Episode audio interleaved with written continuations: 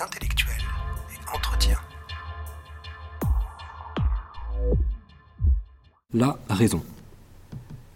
Alors c'est une notion, la raison, qui est à étudier souvent en lien avec la notion de science et avec la notion de vérité.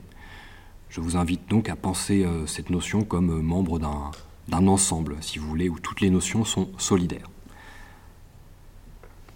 De manière générale, on pourrait définir la raison comme notre capacité de compréhension du réel à l'aide de principes logiques.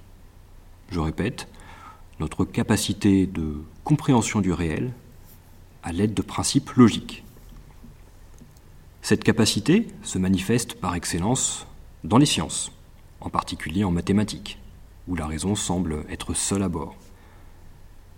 Le mathématicien, en effet, n'a que sa raison pour outil, contrairement aux, physiciens, qui cèdent également de l'observation et de l'expérimentation qui a donc affaire à ce qu'on pourrait appeler le champ de l'expérience.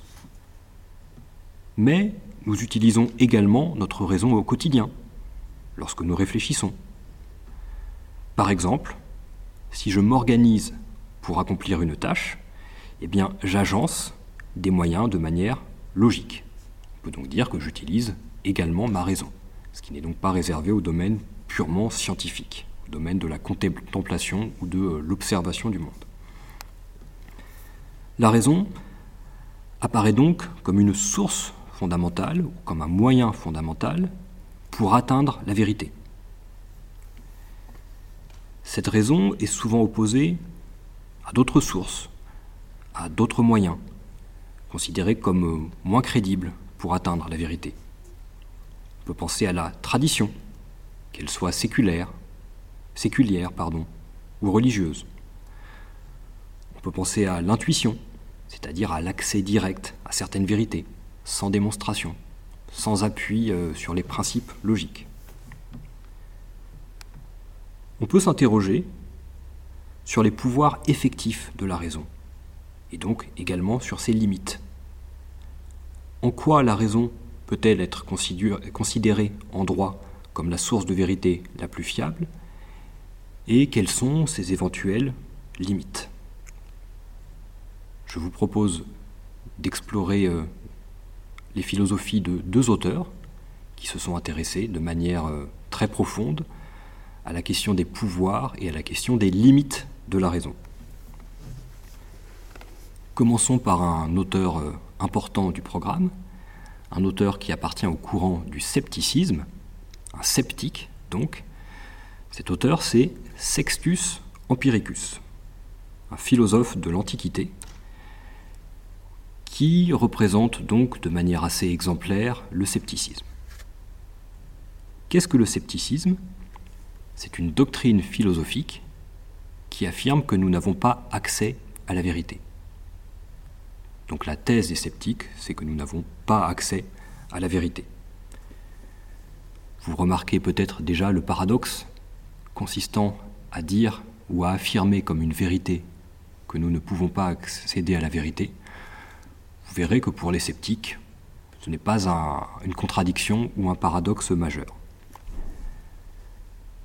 Sextus Empiricus a écrit un livre très marquant, très important, qui s'appelle Les hypotyposes pyrrhoniennes. Vous n'êtes pas obligé évidemment de retenir le titre. Et dans ces hypotyposes pyrrhoniennes, il présente un ensemble d'arguments qui s'appellent les cinq modes d'Agrippa.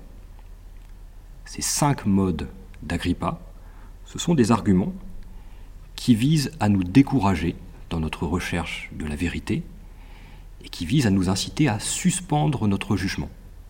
La suspension du jugement, c'est le fait de ne plus euh, avoir de certitude, de ne plus penser des choses avec conviction comme vraies ou comme fausses.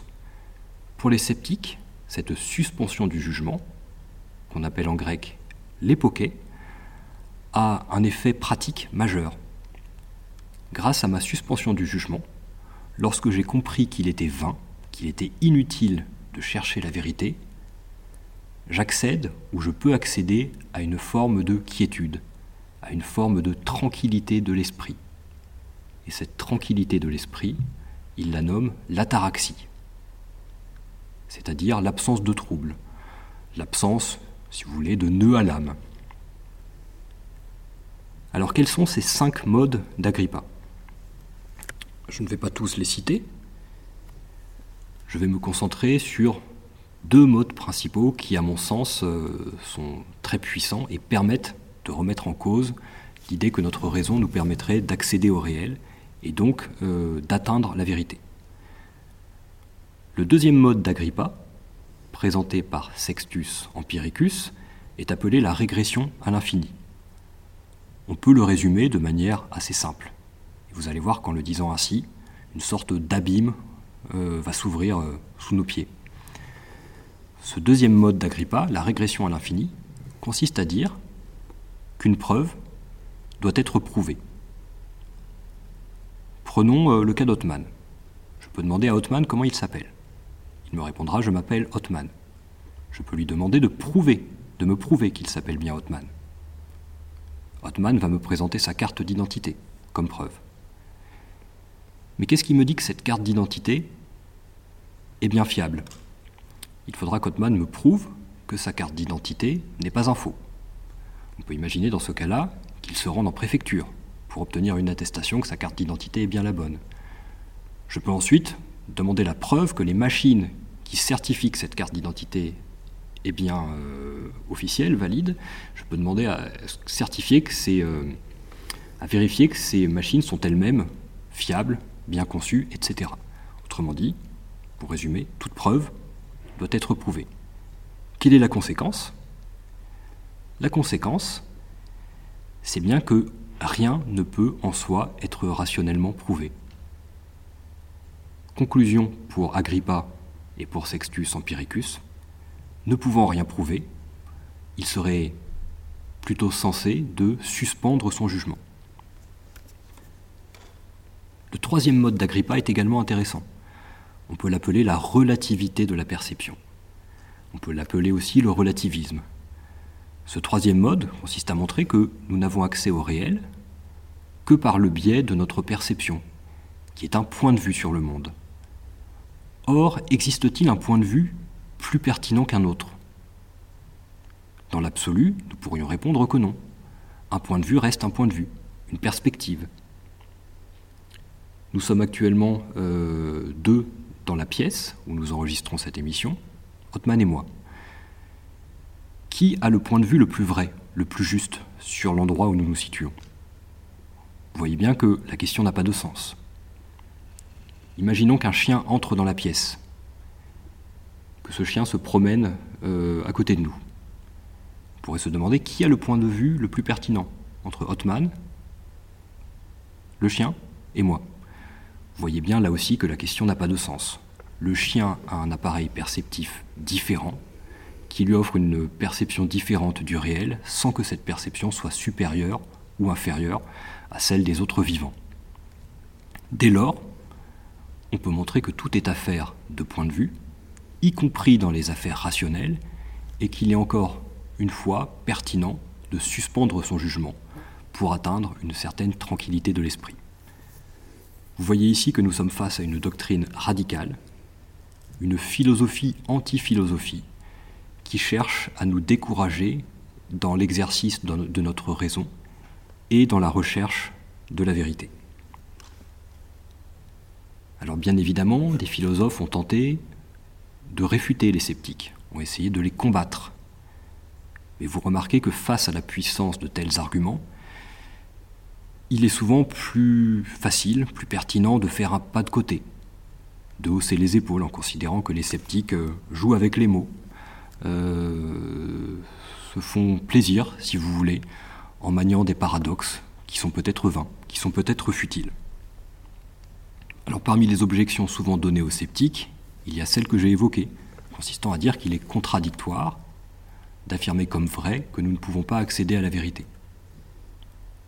Que pourraient répondre les sceptiques à cette objection? Ils pourraient répondre très facilement que cet échec à dire quelque chose de vrai prouve paradoxalement qu'ils ont raison. Leur échec à dire une phrase sensée, une phrase rationnelle, serait la preuve de leur réussite. Alors je vous propose maintenant d'examiner la philosophie d'un autre auteur qui justement affronte les sceptiques de manière, à mon avis, intéressante et efficace.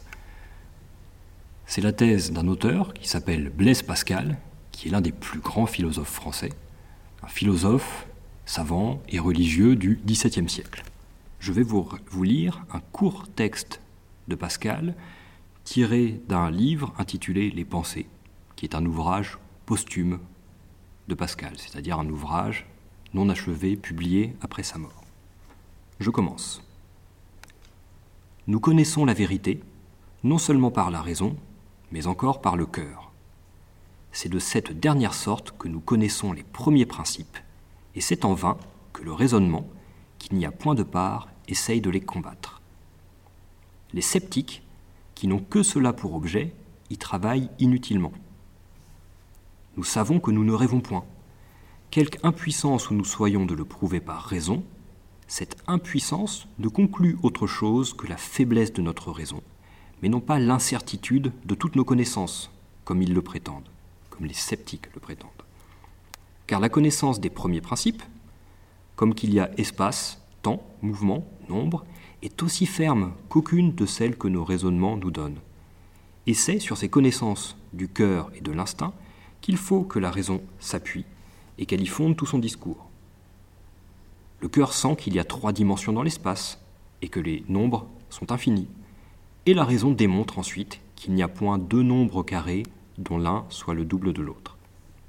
Les principes se sentent, les propositions se concluent, et le tout avec certitude, quoique par différentes voies. Et il est aussi inutile et aussi ridicule que la raison demande au cœur des preuves de ses premiers principes, pour vouloir y consentir, qu'il serait ridicule que le cœur demandât à la raison un sentiment de toutes les propositions qu'elle démontre, pour vouloir les recevoir. Cette impuissance ne doit donc servir qu'à humilier la raison, qui voudrait juger de tout, mais non pas à combattre notre certitude, comme s'il n'y avait que la raison capable de nous instruire. Plût à Dieu que nous n'en eussions au contraire jamais besoin, et que nous connussions toutes choses par instinct et par sentiment. Mais la nature nous a refusé ce bien. Elle ne nous a donné au contraire que très peu de connaissances de cette sorte. Toutes les autres ne peuvent être acquises que par raisonnement. Fin de la citation. C'est un texte magnifique sur lequel on pourrait passer beaucoup de temps. Je vais essayer d'en résumer les idées principales. Dans ce texte, Pascal partage un point commun avec les sceptiques. Avec eux, il admet que la raison n'est pas toute puissante. Il admet qu'elle est incapable d'atteindre, de prouver, de démontrer certaines vérités. Toutefois, il refuse la conclusion des sceptiques. En effet, les sceptiques, en partant de l'idée d'une impuissance de la raison, affirment l'impossibilité de la connaissance. Puisque la raison se trouve parfois en difficulté, c'est que la raison est incapable et c'est que la connaissance est impossible. On pourrait résumer rapidement de cette façon la thèse des sceptiques. Pascal, lui, va montrer que la réalité est plus subtile. Ce n'est pas parce que la raison ne peut pas tout que la connaissance est impossible. Il existe en effet des vérités premières, des vérités de départ, de base si vous voulez, dont il est impossible de douter et que la raison ne peut pas prouver. Prenez euh, la vérité qu'il cite. Nous savons que nous ne rêvons point, nous savons que nous ne dormons pas. Je sais actuellement que je suis en train d'enregistrer un podcast. Je sais très bien que je ne suis pas en train de dormir, et je sais très bien que l'hypothèse que je serais dans un rêve n'est qu'une hypothèse très théorique qu'il est très peu pertinent d'évoquer. C'est une vue de l'esprit, si vous voulez. Puisque je ne peux pas prouver cela, c'est que je tire cette vérité d'une autre source. Ce n'est pas ma raison qui me dit que je ne rêve pas, c'est une autre source. Dans le texte, Pascal distingue deux sources de connaissances. Il y a d'abord donc des vérités de raison. Pascal en cite une, une sorte de petit théorème mathématique qui est il n'y a point deux nombres carrés dont l'un soit le double, double de l'autre. Prenez des nombres carrés, 2 au carré 4, 3 au carré 9, 4 au carré 16, vous verrez que l'un n'est pas le double de l'autre.